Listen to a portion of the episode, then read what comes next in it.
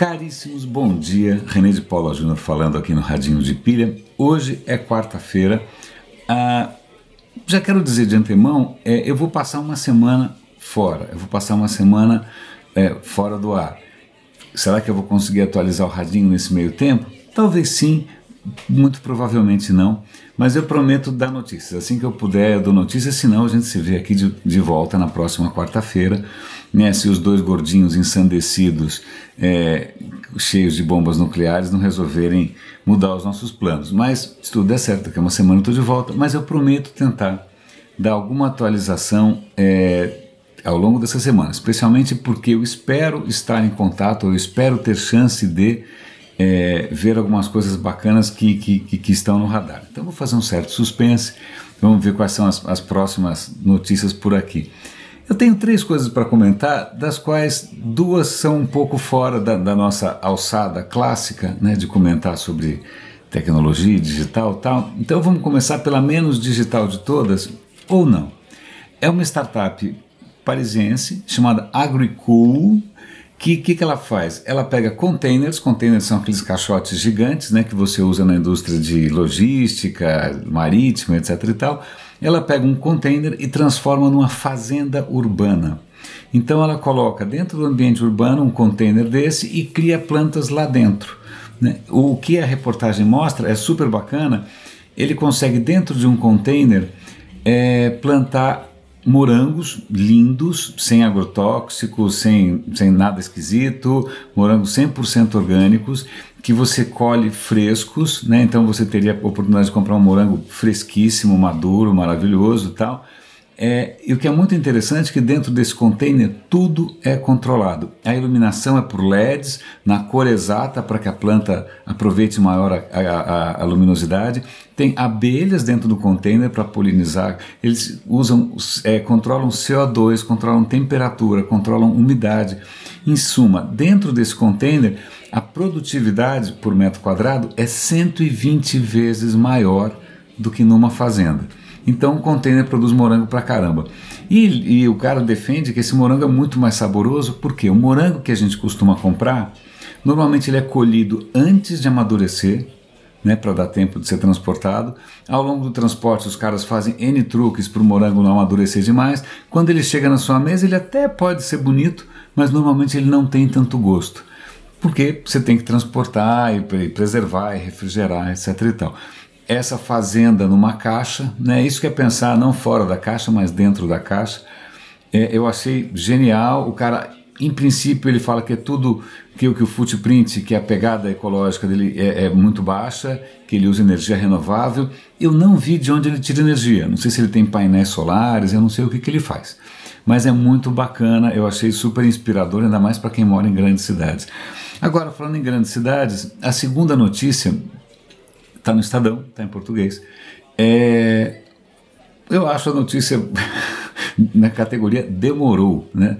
Demorou porque semáforos costumam demorar um tempo X. Né? E como é que eles calculam o tempo de um semáforo de pedestres? Um semáforo de pedestres, eles calculam qual é a largura que, que tem que ser atravessada, é, qual é a velocidade média de um cidadão. Então, esse é o tempo do semáforo de pedestres. Acontece que esse tempo segundo pesquisas, tal, tem uma pesquisa inglesa que foi feita aqui em São Paulo, ele é insuficiente para grande parte das pessoas, sobretudo para idosos. Né? Então, a ideia é que para evitar que idosos sofram tantos atropelamentos, hoje eles respondem, como é que foi a história? que de 42 atropelamentos, 25 eram idosos. Né? É, eles estão aumentando em 20% o tempo, para o idoso não ter que correr, para o idoso não tropeçar, para as pessoas que são cadeirantes ou que têm algum tipo de dificuldade, estão com criança, sacola, seja o que for, consigam atravessar a rua com um pouco menos de pressa e com muito menos risco. Né? É uma mudança pequena, na verdade baseada em número, em data, né? em pesquisa, você pesquisa quanto que uma pessoa consegue caminhar. Eu vou dar o link para a reportagem do Estadão, sobretudo porque eu acho que o repórter fez um, um erro matemático, porque na, ao longo do, da reportagem, é, eles mencionam que a velocidade que uma pessoa tem ah, é 0,75 metros por segundo, está é, tá ali em velocidade metros por segundo. Na hora que o repórter escreveu a manchete, ele coloca, acho que ele faz a conta meio nem sei como que ele fez isso, mas que ele coloca que a pessoa percorre em um segundo, ela per... como é que é a história? Não, é um metro a cada 12 segundos. Pô, um metro a cada 12 segundos é isso que uma tartaruga manca consegue fazer. Né? Então, é engraçado ver essa, essa pequena falha. Eu não sei se eles vão ter corrigido até lá. E agora, para encerrar, uma reportagem que a, que a BBC fez, o programa Click fez, que foi extremamente interessante: jornalismo investigativo em tecnologia. Há um tempo atrás, um empreendedor americano, tal, ele, ele disse: Olha, esqueça Gmail, esqueça Outlook, esqueça tudo, porque eu tenho o e-mail mais seguro do mundo. Eu criei a solução de segurança absoluta para o seu e-mail jamais ser hackeado. E ele clamava, ele dizia justamente isso: a minha solução tem segurança total. A solução dele, que era uma. tenha você mesmo a sua própria nuvem de e-mails, tal, saia fora dos, dos Gmail e similares era uma caixinha, uma caixinha preta, literalmente uma caixinha preta, que você comprava e essa caixinha preta, em princípio, te forneceria uma plataforma segura para e-mail.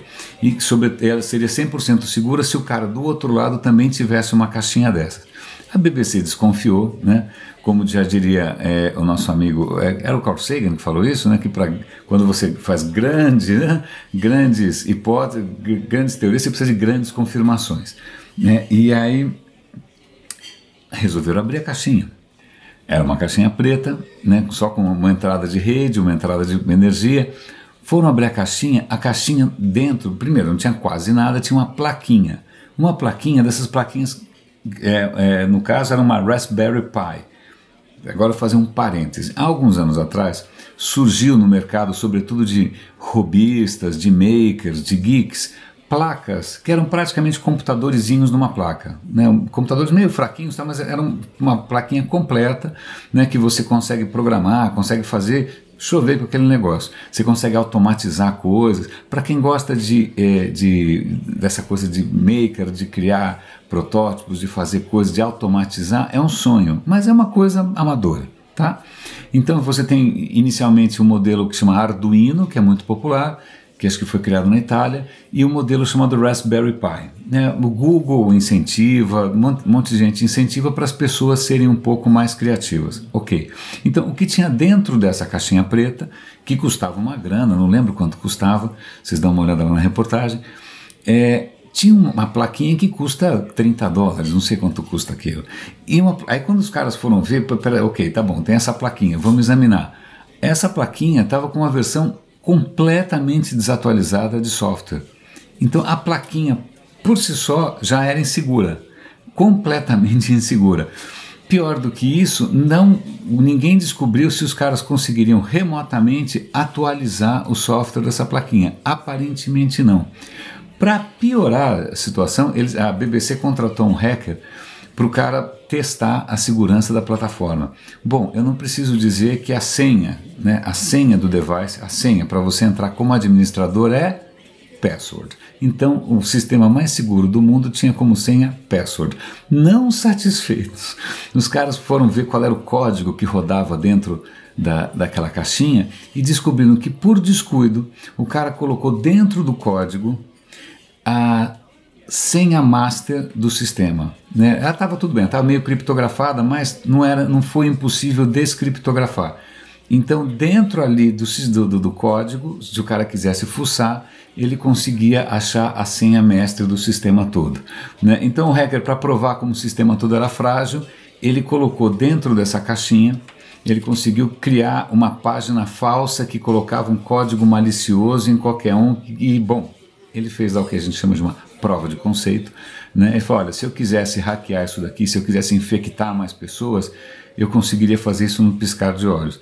Isso porque o cara se dizia como a solução mais segura do mundo. Né? Tinha saído na televisão, reportagens, investidores empolgados tal, e no fim o que o cara tinha ali dentro era fumaça.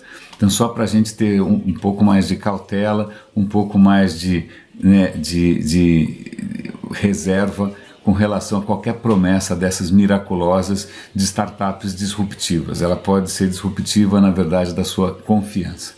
Caríssimos, René de Paula Júnior falando aqui no Radinho de Pilha. Em princípio, eu estou de volta na quarta-feira que vem. É, se não, se tudo der certo, talvez eu consiga trazer algumas notícias do front. Grande abraço e até a próxima.